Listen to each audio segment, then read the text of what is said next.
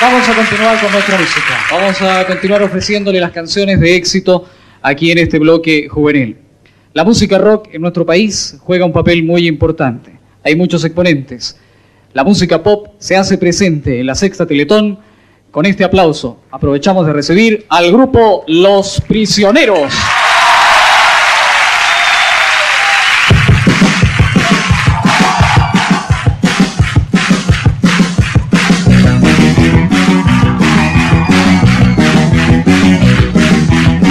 Corría la década de 1980 por allá por San Miguel en Santiago cuando Jorge González en bajo y voz, Miguel Tapia en batería y coros y Claudio Narea en guitarra formaban el grupo de rock chileno llamado Los Prisioneros. En sus inicios, el grupo desarrolló un sonido punk con matices de new wave para posteriormente acercarse mucho más al synth pop. Se hicieron altamente conocidos porque su música y especialmente sus letras criticaban diversos aspectos del acontecer político y social de Chile y también el resto de Latinoamérica. Despertaron y animaron a una generación de jóvenes reprimidos por la dictadura militar de Augusto Pinochet, quienes emplearon estas canciones en sus protestas contra el régimen. Por esta razón, los fueron censurados en los principales medios de Chile hasta el fin de la dictadura, transformando al grupo en una de las bandas más importantes del rock chileno y latinoamericano.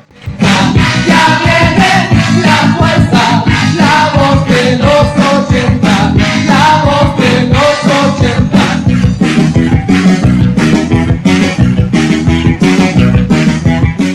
Ya estamos iniciando amigos esta segunda temporada del podcast Todo Tiempo Pasado Fue Mejor. Eh, nos motivamos esta temporada porque la pasada, ¿cierto? Hace ya do- dos meses más o menos. No fue tan bien, tan bien, gracias a Dios. Y queremos seguir recordando sobre todo música, momentos eh, que son quizás inolvidables para muchas generaciones de nosotros que vivimos. eh, ciertos hechos y los recordamos hasta el día de hoy. Eh, para el capítulo de hoy escogimos a una banda muy importante de Chile. El capítulo se llama Pateando Piedras y de aquí en adelante los ocho capítulos que vienen, o los siete más bien, eh, van a tener un invitado para esta temporada en todo tiempo pasado fue mejor. Para conversar y hacer esto un poco más dinámico y no sea simplemente un monólogo. Así que como siempre, sean todos muy bienvenidos.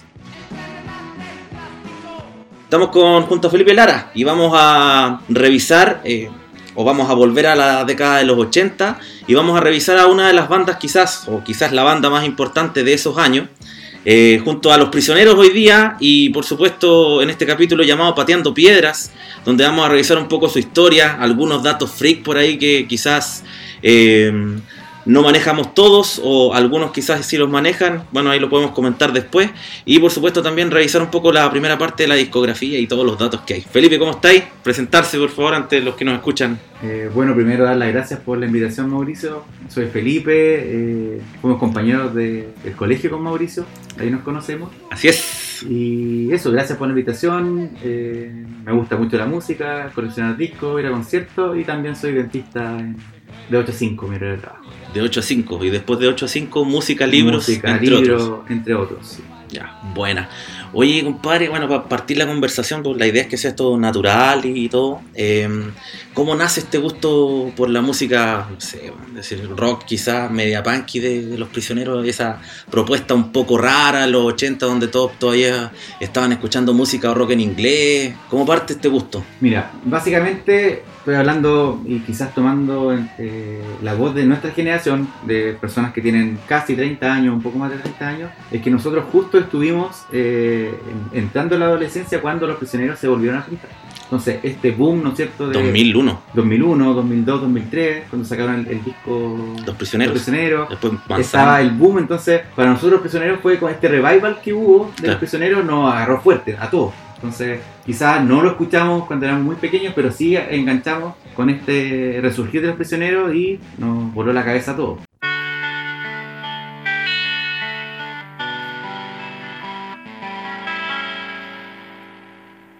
hay, hay como un. Bueno, hay un antes y un después al, al momento de juntarse, porque en definitiva, si bien recuerdan los temas antiguos, sacaron discografía nueva en este revival o la segunda parte de Los Prisioneros, pero por lo menos a mí no me gusta, no, no sé tú. Las segundas partes casi nunca son mejores que la primera. Obviamente no... Para mí los prisioneros hasta el disco Corazones ¿ya? Y lo otro es un- una segunda parte que no, No resultó, yo no creo. resultó. Pero sí, el, cabe destacar el concierto en el Estadio Nacional, No, tremendo. 200.000 personas en dos días, sin promoción alguna. No hubo, con suerte, algunos afiches pegados en las calles de Santiago y sería y lleno total. ¿ya? Yo me acuerdo que pa- para ese año eh, los invitaron al de PA Y un año antes González, eh, no sé si viste el programa, Sí. ya pasó hace harto rato, González estuvo invitado un año antes porque fue a decir efectivamente que se está tratando las drogas po, Claro. en Cuba. Claro, Jorge González, después de sacar el disco Mi Destino, que es un disco súper pastero, o sea, el look que tenía Y lo cacho. ¿Ya? eh, post años de, de cocaína y drogas duras, estaba en la pasta. Y yo creo que los prisioneros le, le hacía falta como para echar para arriba. Y de hecho se notó el cambio, se internó en Cuba dos veces, salió adelante y bueno, también las lucas yo creo que la necesitaba también para Yo creo que, estos mega conciertos. claro, los tres, los tres yo creo que necesitaban Claro. la- la- Eh. porque estos compadres están llenos de mitos, pero bueno, mira, pa, ya, ya sabemos más o menos el, el gusto y todo. Claro, y, y Ya, dale. te interrumpa. Dale, no. eh, por esa época creció mi, mi gusto por la música, entonces Ah, muchos de nuestra generación empezaron a tocar música sacando canciones de, de los prisioneros. Yo, la primera canción que me aprendí, que saqué en guitarra, fue Para Amar, por ejemplo. Ya, tremendo Porque tema. El primer solo de guitarra, Que no es una canción de amor, es una canción de desamor. claro, el primer solo de guitarra que saqué fue. Y el primer bajo que me interesó fue Nunca Quedé Mal con Nadie de los Prisioneros, que fue la primera canción que toqué en bajo en mi vida. En bajo. O sea, la digitación era rápida. O sea, claro, o sea, era el sonido es bien tema. básico quizás, pero la Pero digitación. Imagínate de, de un niño de, o un chico de primero medio de, de tocar de guitarra de palo a pasar un tremendo eléctrico fue con los prisioneros. Entonces, eh, lo que sucede, por lo menos a mí, que al principio los prisioneros fue una adoración, quizás me compraste el álbum, me acuerdo que salió en Salo. Ya, ya. Ah, no, no, no tenía idea de eso, Sí, eh, lo escuché mucho, pero después como uno evoluciona musicalmente, lo encuentra básico, entonces lo reniega. pues Era como en tercero medio, no, los prisioneros malos, pues, ¿cachai? Ya. Pero ¿qué pasa? Que después tú creces y las canciones siguen si- siendo... Prevalecen. Prevalecen en el tiempo. Quizá no son, los prisioneros no son grandes músicos. ¿Ya? Sí, sí, exacto. Eh, Jorge González, sí, un gran compositor, pero Claudio Narea se la pega y Narea más o menos la guitarra, ¿no? Más o menos. Entonces uno los tiende a renegar, pero después uno ve el legado y para mí Jorge González está la Violeta Parra, Jorge González y quizás Víctor Jara un paso más, Un paso más abajo, ya. según mi opinión. Claro. Oye, no sé, fuerte, pero bueno, el, el cerebro de todo esto es este personaje importante que es Jorge, que en definitiva no sabemos, yo por lo menos actualmente no, no, no manejo cuál será su estado de salud o cuáles serán los proyectos que estará manejando, si es que hay proyectos, pero este es el tipo interesante de analizar en No, definitiva porque eh, es el cerebro, el creador de las letras que hasta el día de hoy se escuchan y que hasta el día de hoy se aplican. Entonces, ¿qué, qué pensáis de este tipo de...? Mira, para mí Jorge González, o sea, perdón, Los Prisioneros es ¿Mm? Jorge González, ¿ya? Ya. Narea tuvo la suerte de ser am- amigo de, de Jorge. En una parte suya, porque hoy día... Claro. Y Tapia también, de su compañero de curso, porque a Jorge González le ofrecieron eh, grabar el primer disco con eh, músicos de sesión. Claro. Claro, porque se dieron cuenta que puta, Él era el, el hombre, po. que no, que la, gui- la- la guitarra Ah. se perdía, Sí. que no era capaz de hacer arreglos, que Jorge González componía todo, bajo, guitarra, y le decía a Claudio Narea, ya toca el solo así, como yo te enseño. O sea, Narea no era ningún aporte. Claro, después, más adelante vamos a revisar que sí aportaron algunas canciones, algunas exitosas como lo estamos pasando muy bien, pero sería. Claro.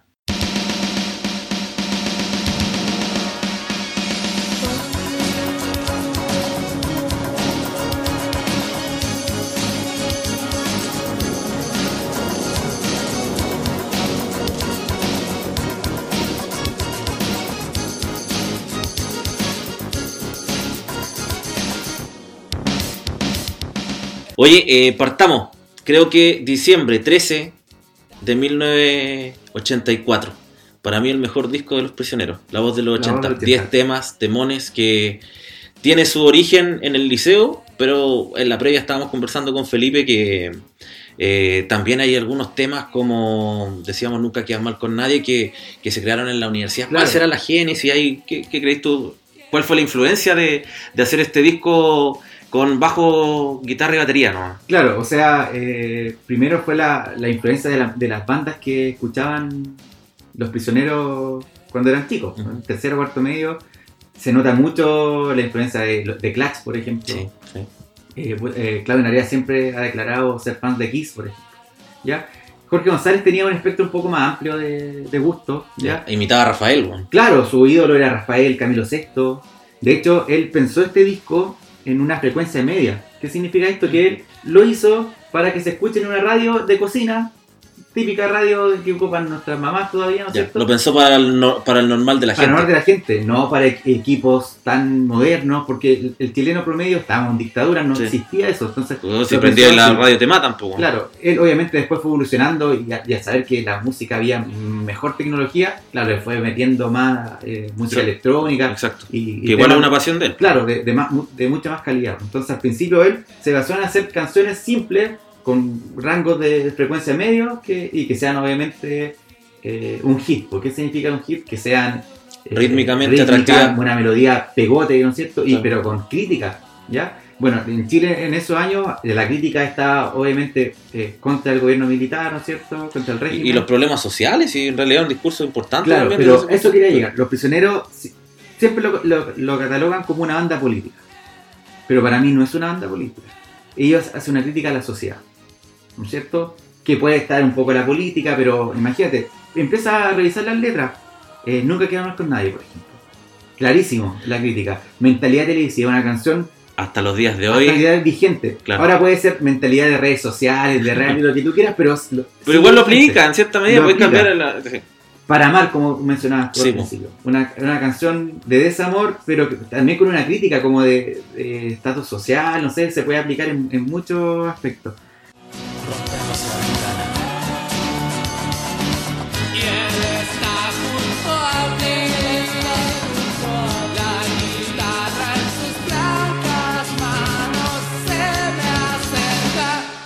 Despierto.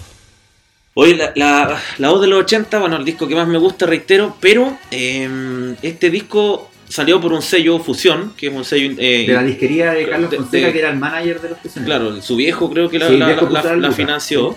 Y la voz de los 80 los hizo famosos en el sentido ya más local, pero a partir de algunas ciudades importantes como Santiago, El Paraíso, Concepción. No fue tan masivo hasta que el 85, eh, Emi creo, reedita la voz de los 80 Sí. y ahí es como la catapulta al medio nacional, ¿o no? Eh, Exactamente, lo dice muy bien. Eh, Los prisioneros, eh, la voz del 80 fue grabado de forma medio precaria en el segundo piso de la disquería, o sea. eh, Con muy la- pocos recursos. La mitología dice que Carlos Fonseca poniendo estas cajas de huevo para Ya. aislar el sonido, obviamente. Y ahí se editaron, creo que 100 cassettes que se vendían en la disquería, y ahí empezó en los círculos universitarios a correr el cassette Claro, se a vendían- grabarlo. se vendían copias no originales, ya, y empezaron a copiar y fenómeno, porque le rompió, le voló la cabeza a todo el mundo. Claro, porque nadie pensaba... Nadie había dicho las cosas tan al hueso y simple, pero y con ese sonido a pesar- fresco también. ¿Ya? Tarriento en vivo, pero fresco Claro, fresco porque todo era con zampoñas, todo era con con Claro, o sea, charango. sí, Eso pero- era- esa es la canción de protesta, pero esta es una nueva canción de protesta. Claro, y con rock, ¿cachai? Con rock. Una propuesta. Y- y- Claro, ve- veníamos de los 70 escuchando los Jaiba, Claro. ¿no es cierto? O- y esta la nueva canción chilena con Inti Gimán y todos estos grupos que había. Sin Claro. desmerecer No, el obvio, obvio, obvio. Congreso, los Jairas Obvio. espectaculares. Pero resulta que estos tipos rescatan prácticamente el rock de los 60, lo, lo hacen más panqueta. Y, De hecho, y claro, renuevan la música. Jorge González siempre ha negado que los prisioneros nunca fueron un grupo punk, ya. eh, Pero es punky, man. Claro, pero o sea, si tú lo comentas, el- los, los- no son los pioneros del punk, pero sí basaron algunos elementos que se notan en el primer disco sobre todo.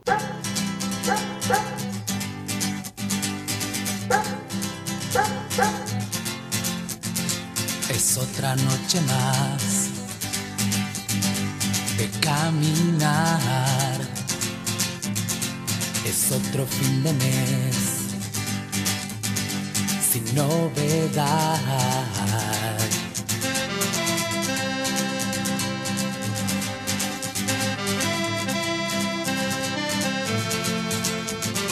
Mis amigos se quedaron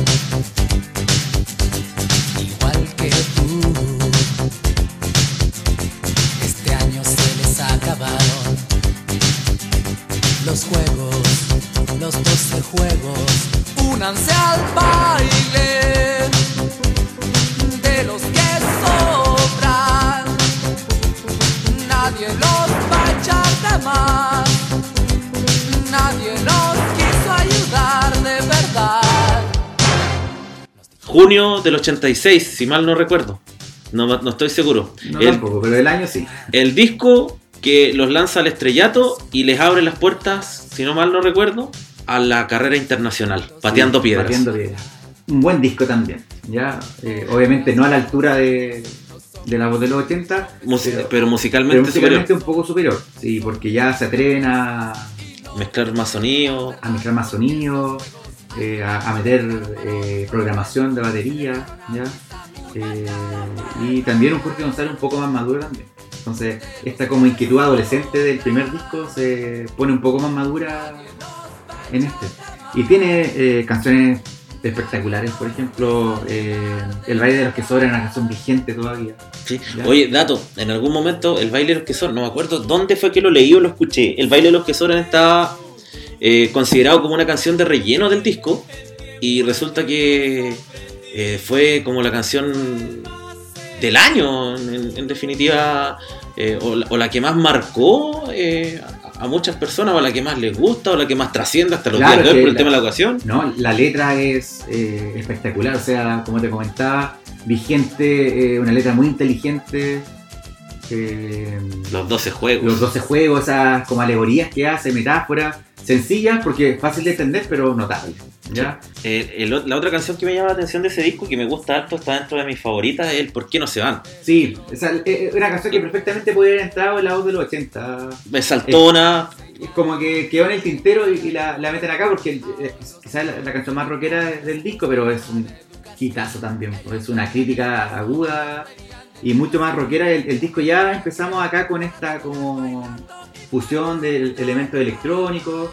De hecho, eh, El baile de los que sobra es muy buena canción, pero es un medio plagio también a otra de Depeche Mode. ya, ya, ¿ya? Para que la googleen se llama Everything Counts. ¿ya? ya. Everything Sí, sí, sí, la, la cacho. Bueno, volviendo a por qué no se van, que es una canción de... eh, eh, yo creo que ahí hay una burla también a las personas que escuchaban en esos años Sí, música en español. O sea, perdón, música rock en inglés. No, y a la élite intelectual de, de los años, porque se preocupa, que les quedó chico a Chile, siempre esa- ese comentario que... Claro, o sea, es, Y- es una burla igual en cierta medida. Y Jorge González, ¿qué hace? Eh, demostrarle en la cara, ándate, po. si no te quieres quedar acá, ándate. Y, y genial, o sea, una, esa canción es una genialidad.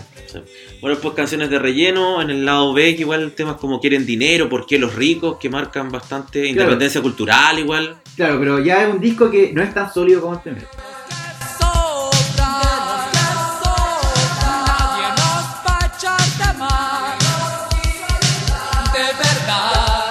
la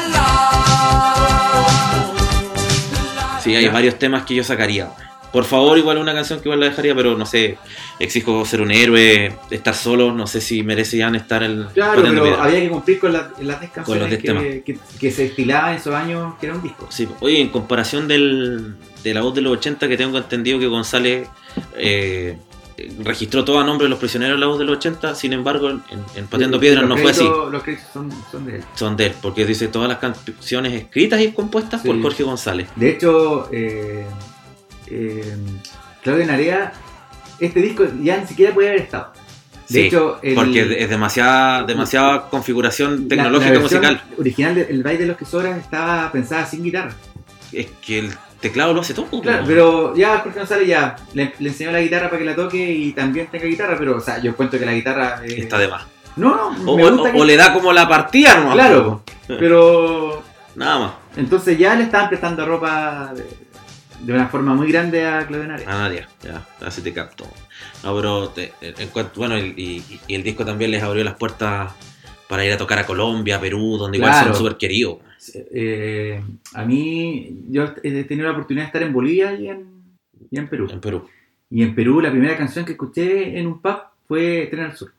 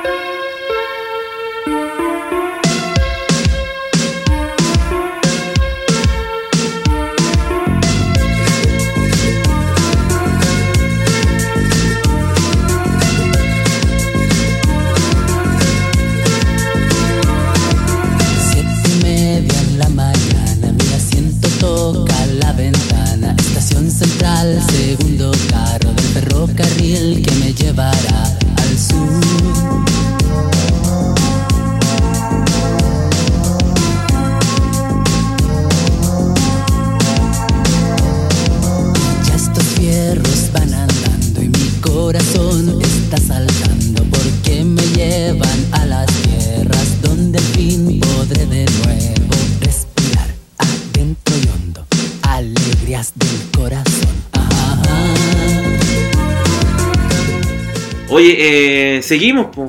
La cultura de la basura, el disco más bajo o el menos conocido, no sé. A mí me gusta porque tiene. Tiene buenas este, canciones, pero Este rockabilly más. Claro, pero un Vuelven como a la. O intentan volver como. a las raíces. Sí, pero no les resulta, weón. Mira, que este disco eh, tuvo muchos problemas. Fíjate que el, el productor de siempre, el, el Caco Lion, Caco Lion, ¿sí? eh, lo dejó, ya estaba como figura, produciendo otras cosas y, y dejó a su asistente Grabando, eh, mezclando. graba- mezclando, entonces, que era un chico de apellido Gildemeister, creo. Ya, no lo Y cacho. Imagínate cómo dejas a una banda prioritaria con, el asistente, entonces se nota que es un disco muy mal grabado.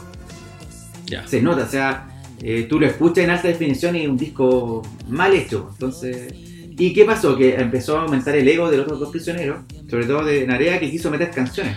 Y Tapia igual, pues. Algo tan moderno que lo hizo Tapia. pero el vals es malísimo. Pésimo. Es, yo creo que la peor canción de los prisioneros. Sí. Y la hizo Claudia Narea. Y Jorge González agachó el moño ya y la metió igual. Pues es una canción que no, no merece estar ni siquiera lado el, de él. el disco tiene 14 canciones y todas las otras tenían 10. Claro, es eh, demasiado ambicioso y. No cumplieron las expectativas porque a- asume que en la reedición latinoamericana de La Cultura de la Basura recién ahí sale una canción conocida por todo el mundo que es We Are Sudamerican Claro, que Rockers. no fue editada en Chile. pero no fue editada en Chile, se hizo después. Entonces, el, el- el disco original que nosotros conocemos tiene ya una canción buena, conocida por todo el mundo, que no está. ¿Cachai? Y después que el, el inicio, somos solo ruido. No sé cuál fue la intención de eso. No, No lo, no lo Yo creo que fue ahí una lucha de ego y, y González se dio nomás para que. Para que no le reclamaran, ¿no? Claro, Claro, y yo creo que también estaba sembrado en ese momento ya, es que es la, es- somos los prisioneros, la gente va a comprar el, el- el disco igual.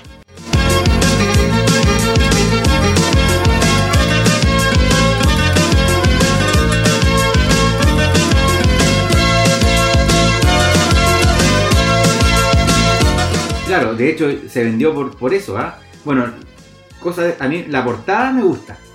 El arte de la el portada. arte que la hizo eh, la Jacqueline Fresar, que era la esposa, La de esposa de Gonzalo, vaina. sí. Y lo encuentro con la estrella bien. sí. Es que es, ese, ese disco es un desafío. Es un, es un desafían al gobierno militar en definitiva, porque se visten como paramilitares. Claro, mira, eh, lo que pasó fue que el, el- lo- el gobierno militar recién se dio cuenta después del primer segundo disco que estos tipos eran comunistas, que eran de izquierda, Claro, po. y los censuró en todo Chile. Los prisioneros estuvieron sin ganar lucas años por gira porque quiero ir a tocar a Osorno. no. ¿Dónde tengo que tocar? En el gimnasio municipal. No, no te lo presto. No tenían dónde tocar. Y eso pasó en todo Chile. Fueron censurados. Les cortaban la luz. después, obviamente, eh, se, se vio ya con cuando apoyan el no. Claro. Ya ahí se, Se quemaron. se quemaron. Estaban en- ahí con el ojito encima, Claro, pero eso fue un poco más adelante.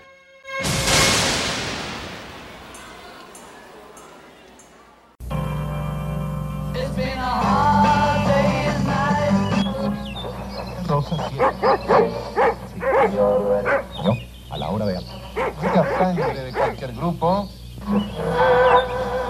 Tenemos aquí un disquito simpático para ti, muñeca. Escuchando radio.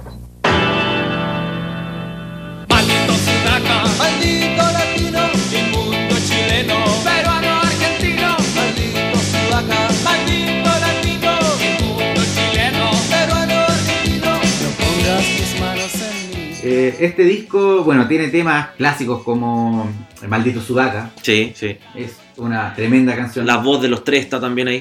Los, Claro. tres, los tres graban esa canción en definitiva, pero no sé quién la, no, no sé quién la compuso. ¿González? No, González, sí, Ay. González. Tiene otra canción, eh, Pa Pa Pa. También una canción que hasta los días de hoy suena, Claro, suena interesante. ¿no? pero les voy a matar aquí al- algunas pasiones a los auditores, que es un plagio descarado igual. ¿Ya? No tanto como el baile de los tesoros. Ya. Para que la busquen, una canción de The Cars, una banda inglesa. Ya no lo. Ya sí, sí, se la cacho, pero. No, la, el tema. Ahí la, quizás la puedes poner un ratito, pero los primeros 5 segundos es brutal el plagio de Jorge González. Pero Jorge González era un estudioso de la música. Imagínate que en Tigre escuchar música era difícil. ¿Cómo, cómo llegar a la música Sí, había una censura de todo sentido. Claro. Gracias a la disquería Fusion, Jorge González tuvo eh, Acceso a eso. acceso a música eh, súper eh, oscura y difícil de acceder en esos años, como The Cure, por ejemplo, Ya. The Pet Mode que ya hablamos, los Smiths. Que eh, era, eran como bandas de ese mismo corte de ellos. por ejemplo, Sí. claro, como muy, muy inglesa, muy alternativa, pero que él se empapó de eso y hizo un plagio quizás, no sé si plagio o se basó en una canción, pero él siempre estaba buscando nuevos sonidos.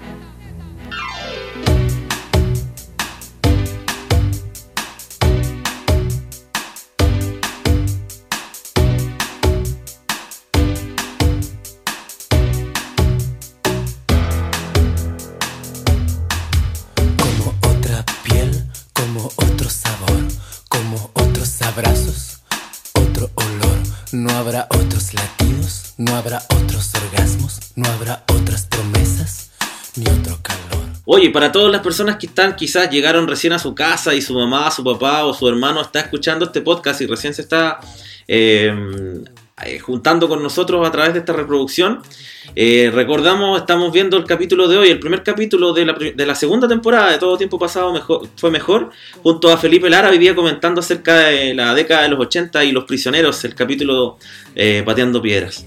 Oye, vamos al, al segundo disco, el que más me- el- al, al segundo disco que más me gusta en realidad. que- Sí, que yo encuentro que esto es ya como el, el, el- apogeo máximo, el desarrollo máximo de González y sus rayas, ¿cachai? En, en términos musicales. Porque, puta, hay una canción que me mata, weón, que es Estrechez de Corazón y el disco Corazones lo encontró notable, weón. Sí, un disco, bueno, como te, te decía al principio, es el primer disco solista de Jorge González porque se fue solo a Estados Unidos a grabarlo. Sí. Pero para mí todos son discos solistas de Jorge González, solamente que este es más... Lo mezcló solo y grabó todos los instrumentos. solo, claro, y, y Claudio, el Miguel Tapia fue el que iba a grabar una parte de secuencia y a las fotos promocionales del disco. Recuerden que Claudio Narea Ya no estaba. La, la banda antes de que se haga el disco. Exacto. El, bueno, en una entrevista González dice que los prisioneros acabaron en We Are South American Rockers. weón. Claro. Cuando grabaron en Latino- el último gran, la última canción que, que participó. En área. Y después de eso ya González trabajaba sol- tra- trabajó solo a grabar. weón. Claro, y claro, porque si iba a aplicar secuencia, ¿para qué iba a necesitar lo otro? Imagínate tener tres personas en Estados Unidos, por la disquera se ahorraba muchas lucas enviando a González solo. Exacto. De todas maneras. weón. Es un discazo corazón. Un disco que está vigente eh, actualmente, un sonido limpio, eh, es notable, tiene canciones, pero que yo creo que están en el, en el ABC del chileno, están en el ADN, perdón. La El ADN. ADN del chileno.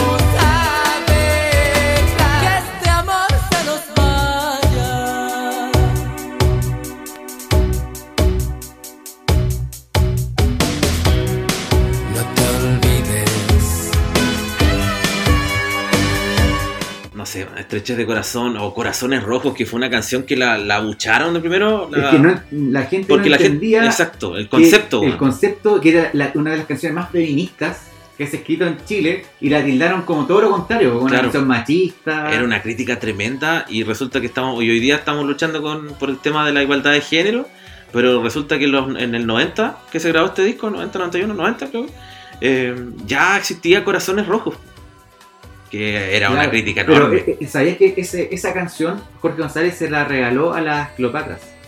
ya, Que era un grupo la- artístico donde sí. estaba la Patricia La Patricia Rivadeneira y todo el cuento, que es súper íntima de Jorge González. Claro, amigos, eh, estuvieron en ese circuito como cultural de los actores con los músicos. Y ellas eran las Cleopatras que hacían sus cosas teatrales y representaban esta canción, pues y la cantaban ella al principio. Por eso Jorge González, la letra después, la, la, eh, la- la canción la metió en este disco y la siguió cantando como mujer.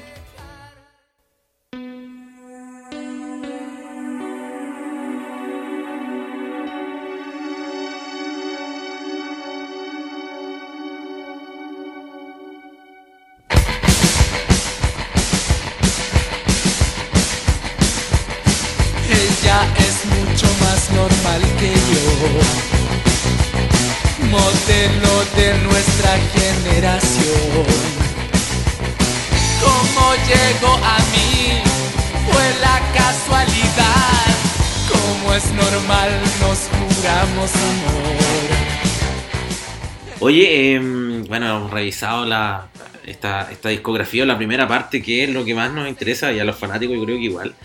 ¿Cuáles son los temas, puta, si, eh, cuál es tu altar, weón, los primeros tres de los prisioneros? O si tenéis más, Mira, personalmente, mi fa- de mis favoritas es Mentalidad Televisiva. Oh, bueno, el, el solo ahí que se van de guitarra. Claro, es que es una canción que tiene buen beat, como media punky, Sí. Y es súper despechada, entonces... Me gusta el puente que hay entre el coro de la segunda Sí, estrofa. no, es, que la encuentro... muy- Bichos raros para Sí, mí, pues, weón. sí, pues, como yo, sí, no. Yo creo que todos que nos hemos enamorado alguna vez y hemos sufrido por amor se han sentido Sí, pues. esas palabras como propias. Entonces, eh, no, es un, es un temón. Sí, bueno, eh, y en los 80, que una sociedad machista, weón, que un hombre esté cantando Claro. de de ese de- Las de- canciones de amor eran de desgarrada, mujer, weón, claro. entonces es como raro, pero bien.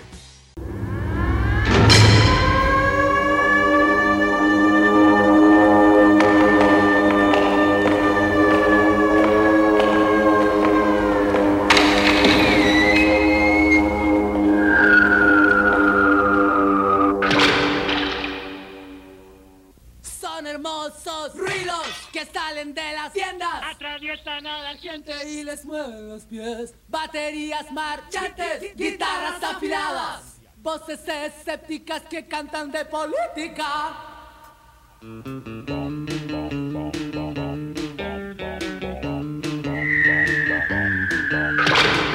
te asustes, es mejor que te voten. Hoy ya no has llegado a tu trabajar. No atiendas a... Y bueno, otra canción que me gusta bastante y voy a contar una, una anécdota antes de Dale, contarla. El año 93, eh, la cadena de televisión MTV Ya. Latino Sí, sí, abría su, eh, Sus transmisiones. sus transmisiones y hicieron un evento invitando a todo el set musical de de Latinoamérica. Latinoamérica. Fue en Miami, en Estados Unidos. Ya. Una discoteca Paragón creo que se llamaba. ¿Ya? Entonces invitaron a Fito Páez, eterno rival de, de- de los prisioneros también. Sí. Se detestan mutuamente. Zeta Bocio, eh, Charlie Alberti, Charlie Alberti. eh, estaba la Gloria Estefan. Toma. Y entonces eh, habían anunciado este que se abría el canal MTV Latinoamérica porque el furor de los videoclips era En, enorme eso, en esos años. en los 90. Sí. Ta- Estaba nuestro Alfredo Levine ahí como rostro de, de la cadena. Sí. ¿Ya? Y claro, eh, y habían anunciado que el- los productores y todo el canal había decidido eh, poner como la canción que más representa a Latinoamérica, como primer videoclip. Oh, Hicieron- qué difícil, Hicieron un conteo, así 10, como un año nuevo, ¿cachai? Ya, 9, 2, 1, y iba a salir el video. Y todo apostaba nuevamente Charlie García o Soda Stereo. Los argentinos daban por hecho que. Es que yo creo que en esa época fueron más eh, mucho más influencia que los prisioneros. Claro, Soda Stereo todavía Bueno, estaba vigente. El mercado argentino es mucho, discográficamente, musicalmente. es Entonces, mucho- obviamente, entre Perú, Chile, ¿quién quién iba a meter? Claro. Nadie. Ya, entonces el conteo. Y Jorge González igual está invitado ahí en la barra tomándose una piscola. ¿no? y 1-0. Sudamerican Rockers. Son hermosos. Y, Oh, y ah. Jorge González ahí, salud. yo sabía, yo sabía Pero que. imagínate la vena de todo el mundo. De Porque más, po, weón. Pero o sea, que- en ese rato nos creíamos la raja nadie- y detrás nos violaban. na- nadie pensó que un grupo chileno iba, a ser eh, elegido con la canción más represent- re- representativa de todo el continente. Oye, ¿cómo se escogió, weón? Se- o sea, es que igual yo encuentro que una muy buena elección. We are Sudamerican No, sí, es, tremo- es tremendo porque te estáis comiendo a los a lo, lo gringos, y Claro, y, estáis y absorbiendo- está, y asumiendo que somos una copia de ellas también. Claro, entonces, po, entonces, y y- Elvis, sacúdete en tu crista. Claro, y más, y más encima eh, ponen el video que bueno, fue un video hecho como el 80 y no me acuerdo, fines ya 89 quizás antes de que Narea se fuera. Claro, por esa weá que donde caen los huevos y Sí, todo eso. es un video, me encanta ese video, vestidos como paramilitares, como Claro, decías tú, sí. y con los colores. Y ese fue el primer video, weón, y todos quedaron con la media vena. Oh, Y creo que González ahí eh, para las fotos posando, tranquilamente. Cagado la risa. Cagaba la risa. Rocker Sudamerican, Rocker Sudamerican,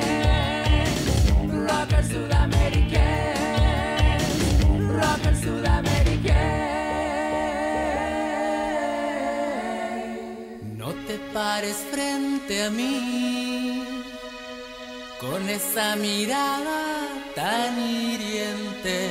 Puedo entender estrechez de mente, soportar la falta de experiencia, pero no voy a aguantar estrechez de corazón.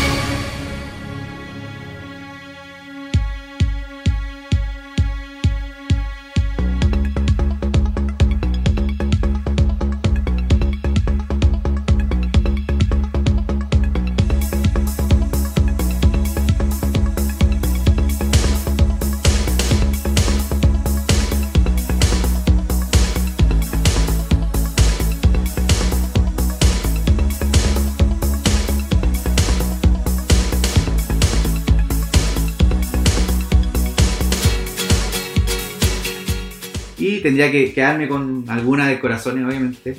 eh, que sería eh, Este de corazón. Estrechez de corazón. Sí, sí. Es Bueno. muy buena canción, muy bien hecha. Sonido electrónico, pero espectacular. yo, yo, yo la encuentro notable. Es espectacular. Yo la encuentro notable.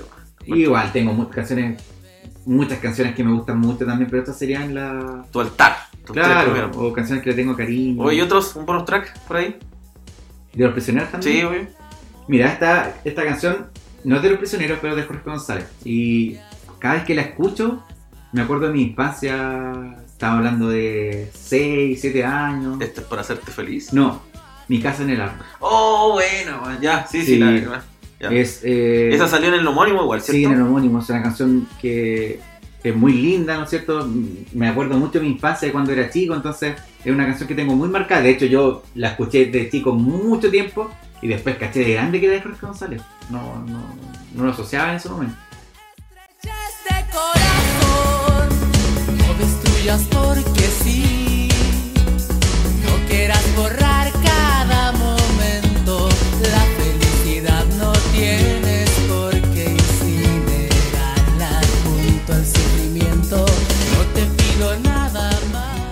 Una canción me, encanta. Así que Buena. Hoy, eh, ya, bueno, vamos a ir cerrando ya porque eh, hemos hablado harto hemos hablado harto, sí. Eh, de la segunda etapa, ¿qué opináis de los trabajos que hicieron Manzana?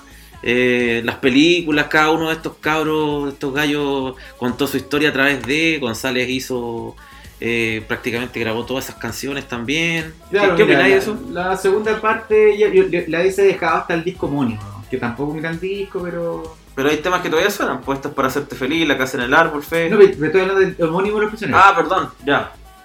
Sí, Ahí está ultraderecha esa. Ultraderecha, eh, Concepción, San Miguel. San Miguel, Y sería. y sería, ¿ya? Y no las tres, las tres tampoco son muy buenas. No, pero como que las que más sonaron. Como- Pero por lo menos estaban los tres originales ahí, entonces siguen siendo los prisioneros.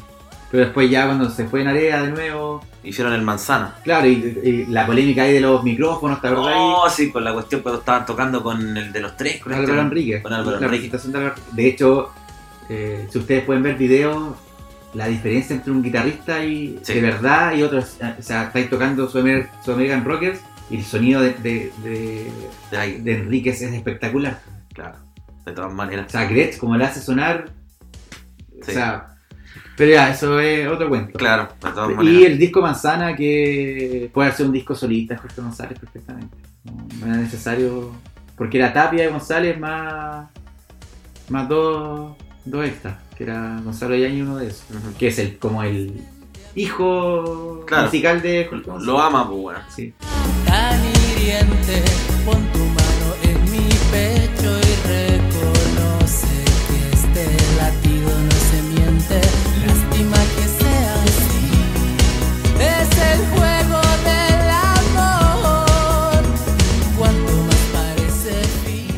Oye, eh, bueno, para cerrar la, ir cerrando en realidad la conversación, eh, te agradezco y siempre ah, vamos a hacer estas preguntas en realidad que igual las vamos a repetir en los capítulos que vienen.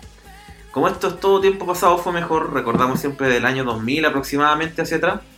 Eh, ¿Qué hace falta en el Chile de hoy que volverías a traer del pasado? En todo sentido, ¿no? ¿Sí? Expláyese. Yo, yo encuentro que, a- bueno, al- no solo a Chile, ¿ah? al mundo en general, le, le hace falta eh, cosas reales. ¿A qué me refiero con Ya. eso? Libros, Ya, discos de vinilo, bueno. eh, CDs por último, no sé, Cassette, cassette, pero cosas de verdad que, que tú puedas... eh, esas cosas tienen valor. Claro, un valor cultural. que tú Porque ahora, ¿qué pasa? Que la gente no aprecia la música. ¿Por qué? Porque la escucháis en YouTube, la escucháis en Spotify. Claro, y- streaming. po, pero, es- ¿dó- ¿dónde es está algo eso? liviano, No existe. claro. Es real, pero no existe.